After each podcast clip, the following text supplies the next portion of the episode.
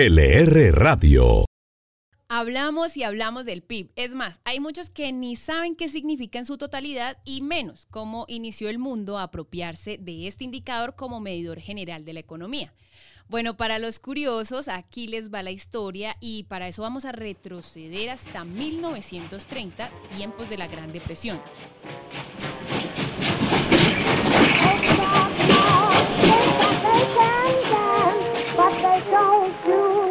Cuando el economista Simon Kuznets quería encontrar la manera de medir la economía en su conjunto y así pues poder salir del hueco en el que estaban.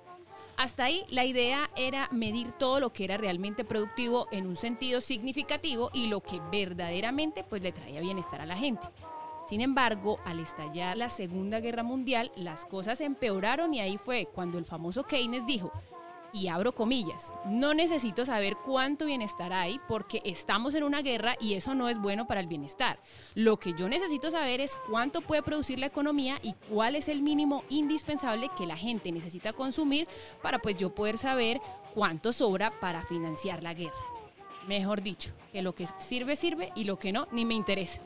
Bueno, pues resulta que se acabó la guerra y empezaron otra vez a pensar en el bienestar y ahí Estados Unidos propuso que para saber cómo le estaba yendo a los receptores de la ayuda que daba para la reconstrucción, necesitaba que todos utilizaran el PIB como medida. Y bueno, así fue como esa iniciativa angloamericana se extendió gracias a las Naciones Unidas y se convirtió en el estándar global que es hoy.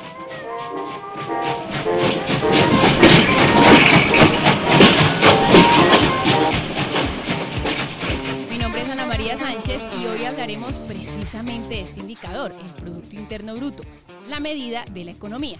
Y para esto, Joaquín López nos contará cómo le fue al país en el primer semestre del año según el último informe del DANE. El dato del Producto Interno Bruto, tanto en el segundo trimestre como en el acumulado para el primer semestre, sorprendió al alza a los analistas, lo que confirma que la reactivación económica del país va por buen camino, o así lo dicen algunos. De acuerdo con el DANE, en el segundo trimestre la economía de Colombia creció 17,6%, mientras que para el periodo enero-junio aumentó 8,8%. La variación se explica principalmente por comercio al por mayor y al por menor, reparación de vehículos automotores y motocicletas, transporte y almacenamiento, alojamiento y servicios de comida, con un crecimiento de 15,7% y una contribución de 2,8 puntos porcentuales a la variación anual. A ver, e, el rebote se veía venir. ¿eh? Los analistas ya lo proyectaban y personajes, por ejemplo, como el ministro de Hacienda y hasta el mismo presidente, sacaron la cara por esta buena noticia de la recuperación. Fue precisamente el ministro Restrepo eh, quien aseguró que la fuente del crecimiento está en el consumo, en la inversión y en las exportaciones. Pues porque no olvidemos que la mayoría de indicadores macroeconómicos ya venían augurando que iba a haber una recuperación. Y bueno, ahí el presidente Duque obviamente no se quedó atrás y recalcó que este salto se ha dado gracias a la vacunación masiva que ya está en aproximadamente 32 millones de personas inmunizadas. Y hablemos también de lo que pasa en el mundo. Empecemos por la región. Aunque no todos los países han entregado sus resultados y no podemos hacer unas comparaciones tan específicas, sí vale la pena traer a la conversación datos como el de Chile, que creció 18,1%, y México, que lo hizo 19,7%. No muy lejanos a los de Colombia, que para el segundo trimestre creció 17,6%. Yéndonos un poco más lejos, España reportó un alza de 19,6%, mientras el de la Unión Europea fue 13,2%, Estados Unidos de 12,2% y China de 7,9%. Las cifras todas son positivas y con eso podemos ir infiriendo que el mundo efectivamente está enfocado en una reactivación y se prevé que veamos una senda alcista en lo que resta del año. Pero no todo es color de rosa. Si bien el crecimiento del segundo trimestre es el más alto en la historia de Colombia, al hacer la comparación intertrimestral, de acuerdo con el DANE, la economía colombiana cayó 2,4%. Se preguntarán qué es intertrimestral y por qué nos importa. Pues bien, resulta que si vemos las cifras de ahora con las del año pasado, que por la pandemia fueron las peores de la historia, pues obviamente ve un crecimiento. Pero si lo vemos con el anterior trimestre, es decir, el primero del año, y en un efecto desestacionalizado, es decir, teniendo en cuenta cada una de las variables que componen cada mes, pues hubo una caída de 2,4%.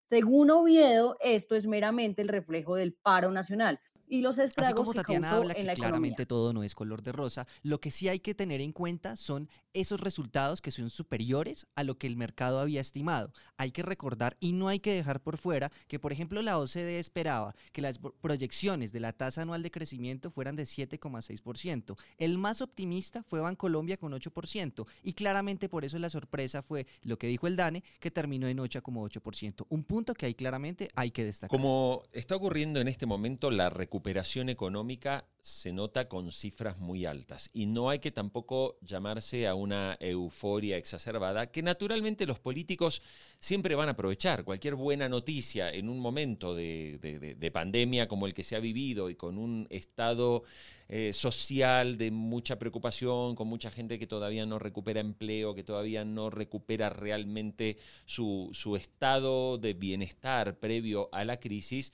bueno, estas noticias suelen destacarse y tal vez exagerarse un poco, pero aquí no hay que perder de vista un dato que resulta sumamente importante y son las cuentas fiscales que el gobierno tiene. ¿Por qué? Porque esta pandemia llevó a que el gasto público de Colombia se incrementara en más de 20% y el ajuste del gasto anunciado para el año que viene sigue siendo como un 15% más alto de lo que era en 2019. Es decir, se necesitan recursos para financiar eh, el funcionamiento del Estado que ha quedado muy golpeado y obligado a aportar subsidios, ayudas y asistencias para que la economía siga funcionando. Así que cuidado, las cifras son muy buenas, son muy alentadoras, pero no nos olvidemos que Colombia tiene que regresar en el futuro a un equilibrio fiscal, que es lo que más valoran los inversores extranjeros. No solo lo que mencionaba Jorge es importante, sino hay que tener en cuenta también que sin duda es una buena noticia que la economía siga creciendo, pero es importante también que este crecimiento se siga dando también en la recuperación de los puestos de trabajo, porque podríamos entrar en una situación compleja en la que la economía siga creciendo y el mercado laboral no se venga recuperando al mismo ritmo. Entonces, sin duda es un punto al que hay que ponerle atención para que, como mencionaba Jorge, las personas puedan recuperar su bienestar prepandemia. Oiga, pero Jorge, ¿no le ha pasado alguna vez de pronto un amigo suyo que haya dicho que quiere tapar un hueco, una deuda con otra deuda? Porque eso acá en Colombia pasa mucho. Sí, lo que ocurre es que definitivamente los últimos datos de endeudamiento de Colombia están mostrando que la deuda ha crecido de manera significativa. Y esto le ha pasado a todos los países en la región. O sea, no hay país en la región que no se haya visto obligado a solicitar o a emitir bonos para poder financiar el costo que esta pandemia eh, ha traído. Pero si en el horizonte los políticos, los técnicos económicos, los responsables de manejar la economía de este país no apuntan nuevamente a regresar a una política de equilibrio fiscal. Y cuando hablamos de equilibrio fiscal, admitamos las cosas como son. Es muy difícil lograr un equilibrio o superávit fiscal real en un país en, en estos años. Pero si ese déficit anual está en cifras de dos puntos del Producto Bruto, son cifras razonablemente manejables que apostando al crecimiento económico, como en este momento estamos viendo, y si este crecimiento se acentúa, obviamente volvería Colombia a un círculo virtuoso, que es el círculo virtuoso de, del país que ha crecido exponencialmente en los últimos 25 años. O sea, esto hay que decirlo.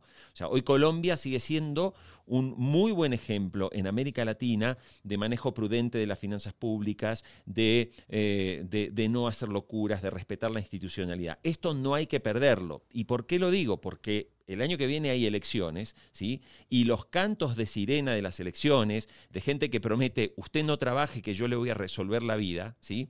Es el primer punto de partida para ir a un modelo, digamos, a un modelo autoritario. Es decir, cuando la sociedad empieza, en lugar de buscar sus propias soluciones, espera que la solución venga de arriba y venga de un caudillo o de un autócrata, como ya vimos que le ha pasado a países vecinos, ¿no?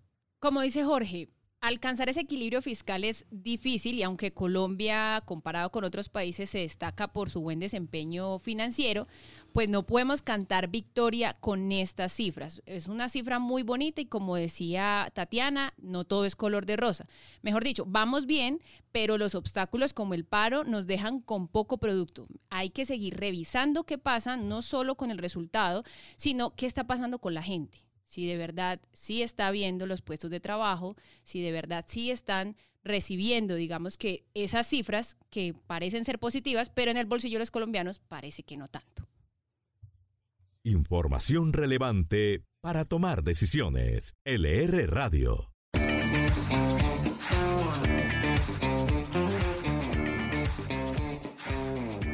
Por fin inició la obra más esperada por los bogotanos y también por todo el país. Se trata del Metro de Bogotá. Tras varios años de conversaciones sobre lo que sería la obra más ambiciosa del país, ya por fin ve la luz. Y esta semana, con la autorización de la Alcaldía de Bogotá, se dio inicio a las obras del patio taller de la primera línea del metro el cual estará ubicado en el sector del Corso en Bosa y es considerado el tercer gran paso de la mega obra, después de la compra de predios y el traslado de redes de servicios que se hizo en varios puntos de la ciudad. Laura, cuéntenos más detalles del plan y de los empleos que la obra va a jalonar. El gerente de la empresa Metro de Bogotá, Leonidas Larváez, explicó que durante los dos primeros años de construcción de la primera línea se generarán 17.118 empleos, en cargos como ayudantes de obra, auxiliares en servicios generales y auxiliares de tráfico, entre otros. De esta cantidad, el patio taller creará 370 plazas de trabajo a lo largo de los siguientes 24 meses, en las localidades y barrios cercanos como Bosa Porvenir y El Recreo. Algo importante aquí es que esta obra tendrá la participación de por lo menos nueve empresas locales, que se encargarán de aspectos como de levantamiento topográfico y el denominado descapote, para eso se adecuará el terreno y Joaquín nos va a contar un poco más a fondo de lo que se trata esta obra. Yo le cuento que en ese terreno serán retirados 940 mil metros cúbicos y se rellenarán con 3 millones de metros cúbicos de materiales especiales. Además, el viaducto que desprenderá de esta obra tendrá una longitud de 24 kilómetros que irán hasta la calle 72 con Avenida Caracas. Por esto es que se buscará beneficiar a 2,5 millones de habitantes. La alcaldesa Claudia López recalcó la importancia de dar inicio a esta primera línea del metro. Con todas las juntas de acción comunal de los barrios vecinos hemos venido trabajando para que hombres y mujeres que viven en estas mismas zonas sean quienes trabajen aquí en esta obra. Pero además también para que la ejecución de la obra le sirva a la reactivación económica local, como les decía yo, a UYU y al equipo de Metrolínea 1. Ustedes aquí son 17.000 trabajadores que van a tomar pico, a comprar empanadita, a almorzar, a llevar algo a la casa. Todo eso nos ayuda, por supuesto, a reactivar la economía local y así está previsto de la institución Sigue el equipo de beneficios perfectos. Obligación de trasladar el monumento de los héroes está a cargo del consorcio que va a ser el metro. Entonces no haríamos nosotros de hacer la misma tarea dos veces. Digamos que eso ya lo pagamos, lo pagamos al contratista. Y el contratista inicia ese traslado en septiembre. ¿A dónde se va a trasladar? El Bolívar Ecuestre, que es el patrimonio de los bogotanos, que está en el momento de los héroes, debe ser trasladado. Hablamos el lenguaje de los triunfadores. LR Radio. Todas las semanas los empresarios y los altos funcionarios del gobierno tienen una ventana para contarnos cómo les ha ido y cuáles son sus nuevas inversiones pues, que van a hacer en el país. Tatiana, cuéntenos a quién estuvimos esta semana en Inside LR.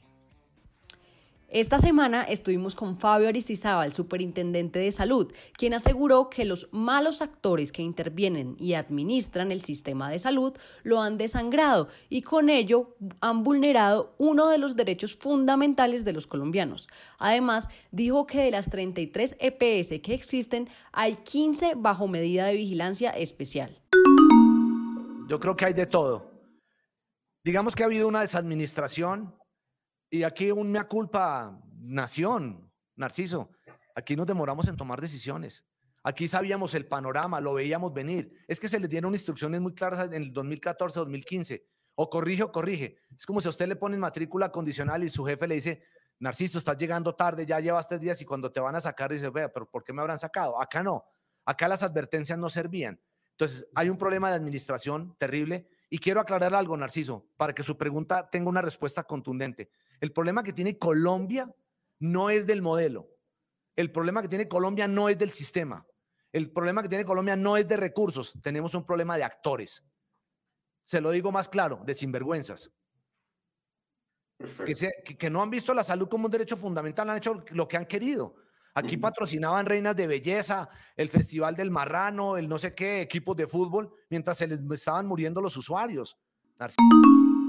En otra conversación estuvo la presidente de la Bolsa Mercantil de Colombia, María Inés Agudelo, quien resaltó los buenos resultados de la entidad y señaló que esperan terminar el año con operaciones por más de 38 billones de pesos, lo que le daría un crecimiento significativo ya que en el semestre van con poco más de 20 billones.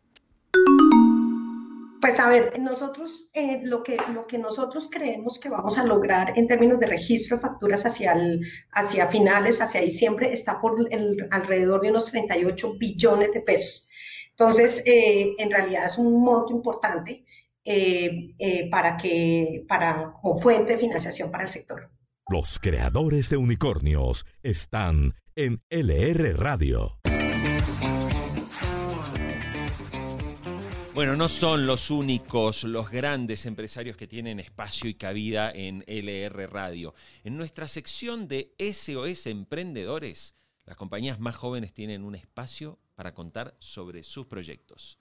Lilian, ¿Quiénes estuvieron esta semana? Hoy quiero que conozcan una empresa que se llama Color and Art. Ellos promueven la identidad cultural y los saberes ancestrales por medio de productos artesanales que son pintados a mano. Ellos tienen una amplia variedad en su catálogo de sombreros que lo que hacen es hacer un recorrido por las regiones más representativas de Colombia. Estos productos artesanales lo que buscan es transmitir todos los saberes de una cultura. Para encontrarlos pueden ir a sus redes sociales como Color and Art. LR Radio, economía, negocios y buena música.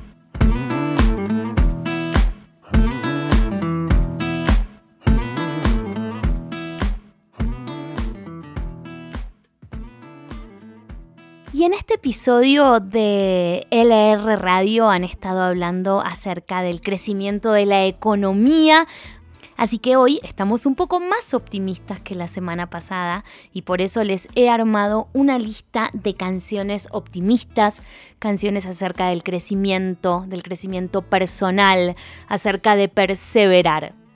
Bueno, la lista es variada. Arranca con Ain't No Mountain High Enough de Marvin Gaye. Hay muchas versiones de esta canción, pero la de Marvin Gaye es extraordinaria. Ain't No Mountain High Enough dice básicamente que no hay una montaña que sea demasiado alta que uno siempre puede lograrlo.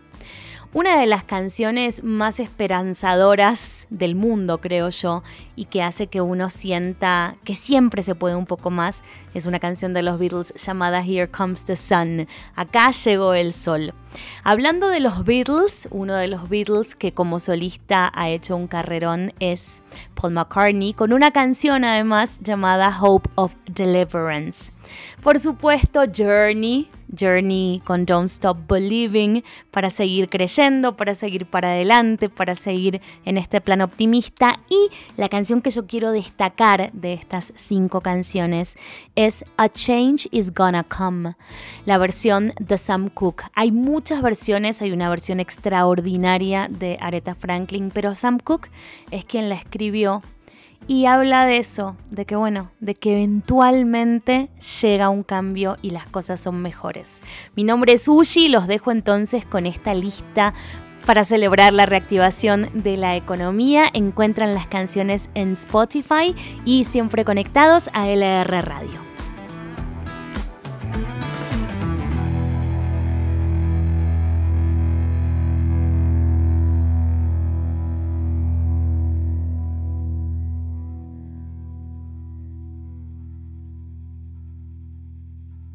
Tradicional industria licorera de Caldas lleva un año de buena racha, pues su crecimiento va por el doble de lo que reportó en 2019 y en 2020. Y aunque esos meses fueron de pérdidas por las restricciones, Luis Roberto Rivas aseguró que ya encontraron la forma de crecer por otros canales. Tatiana, ¿qué más nos contó el gerente y qué se espera para este año? El empresario nos contó que a junio de 2021 ya se han vendido 11 millones de unidades de ron y aguardiente, lo que representa un crecimiento de 126% frente a 2020. Además, recalcó que esta es la empresa de licores que más maquilas hace en el país, por lo que buscar nuevos canales era una necesidad, ya que el cierre de las discotecas los dejó con ingresos de 118 mil millones de pesos. Tenemos un equipo gerenciales muy dinámicos. Nosotros trabajamos en equipo, nosotros le damos prioridad al tema científico y técnico por encima de la política y del clientelismo. Y aquí esto no se maneja prácticamente, todo se maneja es como empresa privada, como empresa pública que se encuentra en competencia con el sector privado. Y eso requiere impregnar a la compañía de mucho conocimiento técnico para podernos defender, ¿cierto? Todos hablan de renta básica. Mejor dicho, bueno, todos no, pero sí una parte de la población. Y para eso un grupo radicó un proyecto del que Jorge nos va a contar más a fondo. A ver, la historia es así. El Comité Nacional del Paro, para este nuevo periodo de la legislatura, decidió presentar un proyecto de ley que lo que busca es crear una renta básica mensual para todo el país y que esta renta sea el equivalente a un salario mínimo, es decir, 908.526 pesos mensuales. Esta iniciativa surgió después de muchos meses de paro, del, obviamente del tire y afloje que hubo con el gobierno, de las marchas, del vandalismo, de la violencia promovida incluso por algunos líderes del paro. Y lo que está buscando en realidad es generar un beneficio para 7,4 millones de hogares. Es decir, que cada eh, hogar, 7,4 millones, que alcanza aproximadamente a 30 millones de personas, reciban una renta básica mensual equivalente al salario mínimo. Claro, la gran pregunta es, ¿quién va a pagar esta fiesta? O sea, ¿quién va a pagar una renta básica que sale de recursos del Estado y a cambio de qué? A cambio de nada. O sea, un subsidio que intenta generar de manera artificial que sin generar producción, sin trabajar, sin producir, todo el mundo tenga garantizado el beneficio de poder vivir. Cosa que naturalmente el beneficio de vivir es un derecho, ¿eh? un derecho humano, no caben dudas, pero la gran pregunta es, con el costo fiscal que esto tendría, ¿qué es lo que pasa? Pero ¿qué piden además? Quieren acabar con los programas sociales que hoy están en marcha programas como Familias en Acción, Jóvenes en Acción, Colombia Mayor e incluso el ingreso solidario. Vamos a escuchar a María del Rosario Guerra, que es la presidenta de la Comisión Tercera del Senado, que ha presentado su oposición a este proyecto y explica las razones por las que no está de acuerdo. Pero es insostenible pensar en un salario mínimo y estar pensando eh, en, programas que cuestan 60 billones de pesos al año. Fíjense ustedes hoy, el programa de inversión social que está planteando el gobierno que incluya gratuidad educativa en la educación superior para los estratos 1, 2, 3, extender el programa PAEF, extender ingresos solidarios, entre otros, vale cerca de los 15.2 billones que se van a recaudar por parte del gobierno nacional. Entonces necesitaríamos cuatro reformas tributarias para una, para una renta básica. Eso es insostenible y además lo que quieren los colombianos es empleo, empleo digno y a eso hay que apostarle y seguir ayudando a los que realmente lo necesitan, los más vulnerables con las posibilidades que tiene el Estado colombiano. Y vamos con noticias más positivas, pues el último reporte de Camacol mostró que la comercialización de vivienda nueva durante lo corrido del año a julio fue de 133.419 unidades. De esas, 92.759 fueron bis y 40.660 no bis. Esto representa un incremento de 38,2% frente al mismo periodo 2020. La noticia es positiva en todos los sentidos y Joaquín nos va a contar cuáles fueron las razones del repunte. Totalmente positiva y más si usted se acuerda que en varios podcasts incluso hemos destacado los, las cifras de lo que hay detrás de la venta de vivienda. Y puntualmente esta semana, según la presidenta ejecutiva de Camacol, Sandra Forero, son muestra de los atributos sociales y económicos de la vivienda, el mayor activo de inversión en el país, el principal vehículo de ahorro y fortalecimiento patrimonial de los hogares. Ella también lo define como el motor para mover la mitad del aparato productivo durante su fase de construcción, fuente en generación de empleo y la base fiscal de los municipios. Con este panorama claramente y totalmente positivo, el gremio dará inicio al próximo Congreso Colombiano de la Construcción, vivienda como fuente de bienestar. Los que creen que su futuro es el éxito, escuchan LR Radio. Y como cada semana, esta imperdible sección para presumir con amigos de lo que usted puede saber de empresas y de confidenciales, se puede escuchar en Caja Fuerte. ¿eh? Este espacio que todos los días, si usted tiene el diario impreso, lo encuentra en la contraportada. Pero si no, lo busca en nuestra página web. Caja Fuerte, ¿qué tenemos esta semana? Caja Fuerte. Los confidenciales que debes saber.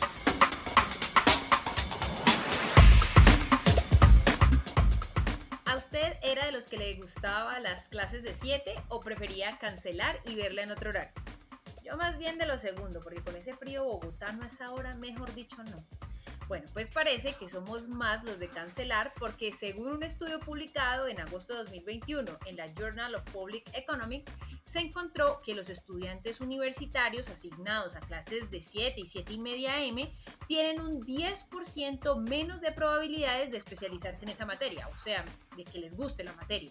Y es que la realidad ahí fue que estimaron que levantarse para llegar a clase a esa hora induce a la fatiga y los estudiantes confunden las malas experiencias con el curso y no con la situación. Esta noticia se la cuento con el ánimo de que vaya a nuestra página web y vea la sección de Caja Fuerte, porque tendría que ver la foto de Peter Tasek, el embajador de Alemania en Colombia, en un carrito de ventas muy peculiar para que se dé cuenta de la magnitud de lo que le voy a contar. Y es que el embajador no ha desaprovechado sus vacaciones en Europa y por el contrario ha ido sumando nuevas ideas de negocio que podrían impulsar la economía. Ahí lo que Peter está haciendo es vender papa y calabaza a la orilla del camino, ya que para él lo vital es volver a retomar la senda de confianza y eso lo demuestra con el ejemplo. No dejemos de lado los deportes, esta vez porque según The Economist, Lionel Messi, medido por su efectividad, es el mejor goleador de todos los tiempos. Y como es tan difícil comparar a todos los grandes de la historia, crearon un índice muy parecido al Big Mac. Y ahí el argentino supera a los ya fallecidos Diego Maradona, Gerard Müller y Johan Cruyff, con un gol cada 90 minutos. Cristiano Ronaldo, por su parte, lo sigue con 0,9 y los históricos no llegan ni a 0,8. ¿Es de los afortunados a los que le van a dejar una gran herencia? Pues no deje que escuchen esta noticia, pues cada vez más son los millonarios que han decidido, como Bill Gates, no dejar grandes fortunas a sus herederos. Ahí el último en sumarse a la tendencia es Daniel Craig, el famoso actor, quien recurrió al famoso dicho de si mueres como una persona rica, has fallado. Pues bueno, la idea del británico, que tiene un patrimonio cercano a 160 millones de dólares por la saga de James Bond, es regalar su dinero a causas filantrópicas y no dejarla a sus herederos. Hace poco hicimos una encuesta en LR sobre los bancos y las dificultades de las personas con esto y al parecer hay bastante disgusto con la atención. Además, otro dato ahí que lo confirma es una encuesta que realizó la consultora Frost Sullivan e Infobip que dio a conocer que Colombia es el país con el mayor índice de insatisfacción de los usuarios en las entidades financieras de la región. Además, las cifras demostraron que 70% de los colombianos encuestados podría estar dispuesto a cambiar de banco si le ofrecieran una comunicación más fluida, pues esta es la razón por la que más están en descontento los ciudadanos. Hablamos el lenguaje de los triunfadores. LR Radio.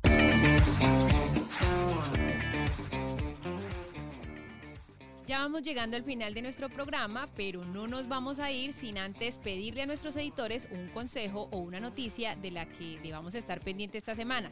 Y para eso inicio yo. La próxima semana sale la encuesta de pulso social del DANE, un reporte importantísimo que nos mide la situación de las personas, sobre todo en este momento pandémico.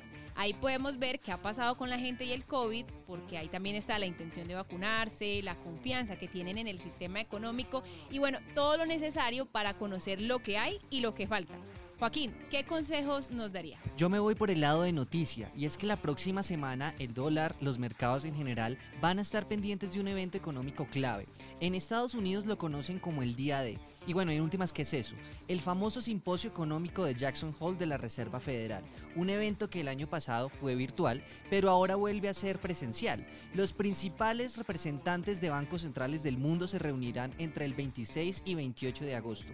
Y básicamente, allí nace una hoja de ruta de los banqueros para el futuro macro de diferentes países. Incluso ha pasado que la Reserva Federal en otras ediciones de este evento hacen anuncios de tasas. Es decir, además de las conclusiones que salgan de allá, que son totalmente claves para la economía no de Estados Unidos, sino de todo el mundo, no sería raro que se adelanten a comentar algo que tenga que ver con las tasas de interés. Jorge, ¿qué tienes para nosotros? Les voy a compartir una frase que estuve inspirado en la última semana y la escribí y la compartí en redes sociales. La democracia cede y le da paso al autoritarismo cuando los ciudadanos esperan que todos sus problemas sean resueltos por el gobierno. Tristemente así es América Latina, un continente que sigue creyendo en autócratas y prefiere la esclavitud subsidiada a la valentía de la libertad. Jorge siempre nos pone a reflexionar. Tatiana, cuéntenos qué tienes. El mercado va a estar pendiente la próxima semana de los resultados de Promigas para el segundo trimestre del año. Otros, otras cosas que hay que tener en cuenta para la próxima semana son que el 23 de agosto se celebra tanto el Día del Internauta como el Día Internacional del Hashtag y el 26 de agosto se celebra el Día del Perro. Muy importante si se tiene en cuenta que Colombia es el cuarto país en Latinoamérica que lidera el sector de mascotas con un crecimiento anual de 13%. Muy bien, llegando al final vamos a recordarle que lo invitamos a que se suscriba a este podcast y que cada semana pueda escuchar este espacio donde hablamos de la economía, donde debatimos, conversamos y queremos generar un aporte para todos. ¿Cómo puede hacerlo? Bueno, si usted tiene una cuenta en Spotify, busque en el buscador, ponga LR Radio y allí le va a aparecer nuestro podcast. Si empieza a seguirlo, va a poder encontrar que cada vez que subimos el episodio, le va a notificar en su aplicación de Spotify que está disponible. También lo puede escuchar a través de SoundCloud, también lo puede hacer a través de nuestra página web larepublica.co.